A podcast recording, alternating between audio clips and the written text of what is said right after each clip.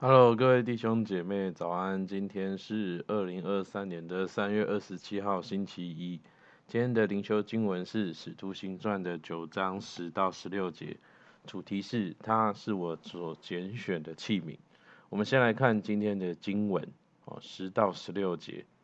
当下在大马色有一个门徒，名叫亚拿尼亚。主在异象中对他说：“亚拿尼亚。”他说：“主，我在这里。”主对他说：“起来，往直街去，在犹大的家里访问一个大树人，名叫扫罗。他正祷告，又看见一个人名叫亚拿尼亚进来，按手在他身上，叫他能看见。亚拿尼亚回答说：‘主啊，我听见许多人说，这人怎样在耶路撒冷多多苦害你的圣徒。’”并且他在这里有从祭司长得来的权柄，捆绑一切求告你名的人。主对亚拿尼亚说：“你只管去，他是我所拣选的器皿，要在外邦人和君王，并以色列人面前宣扬我的名。我也要指示他，为我的名必须受许多的苦难。”那我们现在使徒行传的故事呢的镜头转到了另外一个主角。哦就是扫罗的身上。扫罗呢，他是出生在犹太境内的犹太裔人，呃，犹太境外的犹太裔人，他拥有罗马公民的身份。虽然如此呢，他仍然受过最严格的犹太的教育。他也是对被教导的律法大发热心的护教者。那在这一块呢，他的知识和热情，他绝对不输给那些逼迫耶稣的法利赛人们。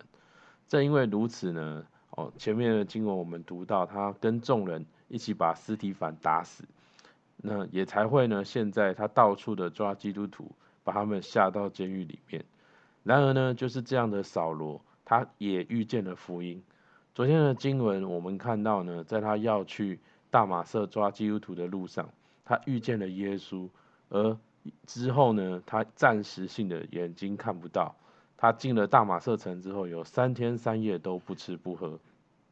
而今天的经文，我们看到，哦，耶稣呢，他差派一个大马色城内的一个平凡的信徒亚拿尼亚来为扫罗祷告。那导读本当中说到，这位亚拿尼亚呢，后来就再也没有出现在圣经当中。但是呢，上帝呼召亚拿尼亚去为扫罗祷告的时候呢，亚拿尼亚也有他身为人的惧怕。他对耶稣说：“这个扫罗，哦，是那个在耶路撒冷多多苦害基督徒的扫罗。哎，他这个扫罗，他有从祭司长得来的权柄，能够捆绑一切求告耶稣的人。哎，那虽然亚拿尼亚身为人，他会害怕，但是从我们之后的灵修经文，我们可以知道，他还是顺服上帝，他去为扫罗祷告，以至于呢，扫罗能够经历福音，能够归向基督。所以。像是亚拿尼亚这样一个虽然看似平凡的基督徒，但是上帝仍然使用他，成为开启神福音计划下一个阶段的一个重要的角色。一个在人看来平凡的基督徒，也能够被上帝使用。我们一个小小的顺服的行动，却能够带来大大的转变。而在第十五到十六节的时候，上帝对亚拿尼亚诉说他对扫罗的计划。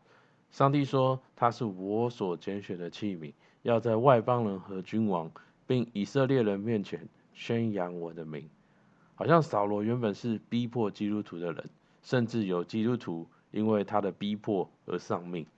就人来看，他好像是基督徒的敌人，是上帝的敌人。然而，上帝的爱没有离开扫罗，上帝没有因为他曾经流人血的罪就离弃他。耶稣对他显现。对他说话，耶稣为他预备亚拿尼亚来跟他传福音。上帝一步步预备了很多的恩典，来引领扫罗脱离律法，回到上帝的面前。就基督徒来看，扫罗好像是一个旧约律法的守护者，是跟法利赛人一样固守律法的人。但是呢，上帝使用扫罗，他过去对律法所累积的知识，让他可以在后面史徒行传的故事当中。他能够去，好像对那些众人来讲解旧约跟新约的差别。他能够在后面的，好像的许多的教会书信当中，哦，能够把好像律法不足够的地方讲清楚，能够叙述说为什么我们需要新约。这些扫罗的教导成为我们基督教信仰论述的很多的基础。而上帝呢，他也使用扫罗，他是一个犹太裔罗马人的经历，让扫罗能够把福音带给外邦人。他能够向当时思想最先进的雅典人传福音，他也能够把福音带到当时帝国的首都罗马。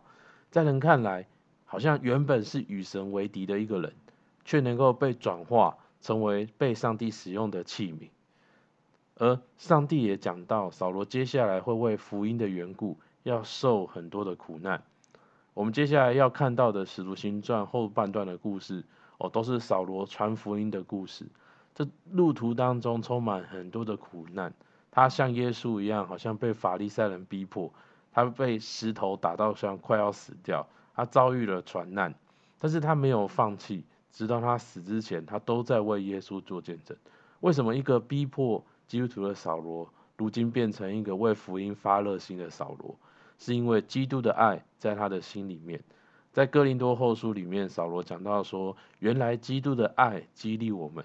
因我们想，一人既替众人死，众人就都死了，并且他替众人死，是叫那些活着的人不再为自己活，乃为替他们死而复活的主活。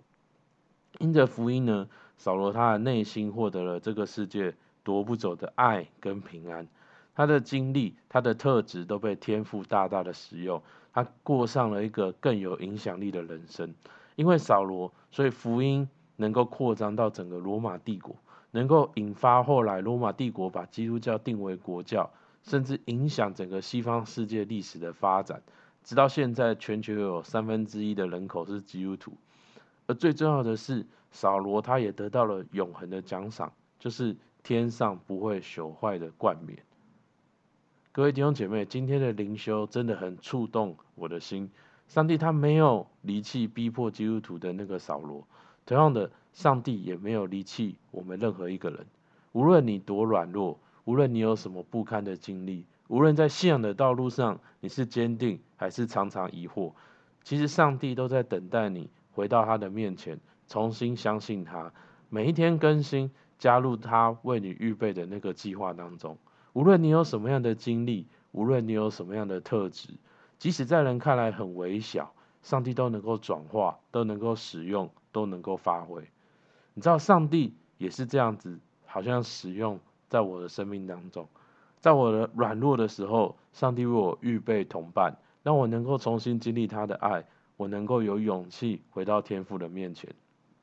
上帝使用我对关系的渴望，能够去关心人、关心人，去与人连结。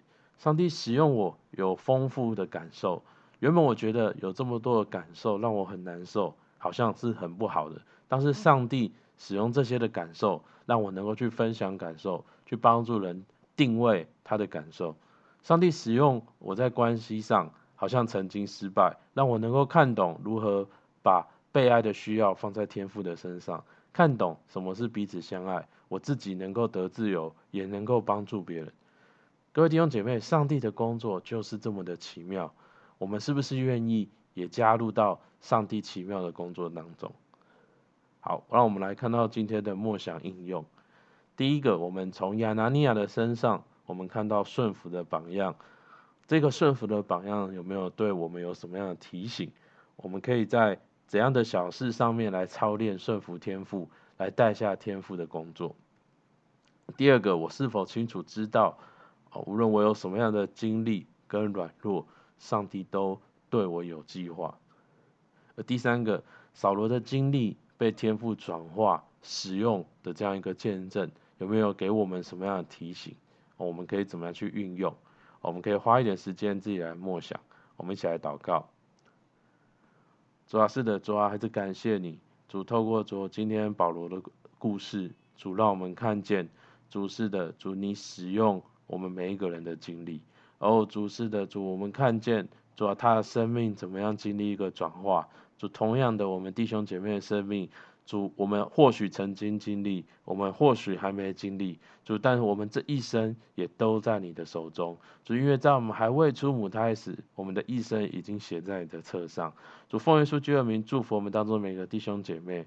主，是的，主，让我们不是从人的角度看我们的经历，看我们的状态，而是主，我们知道，主，我们的软弱，主，你要转化，主，我们的经历，你要使用，主，我们的特质是你所创造。主也要为你来发光哦，为你来使用。主还是感谢你，主听我们祷告，奉耶稣的名，阿门。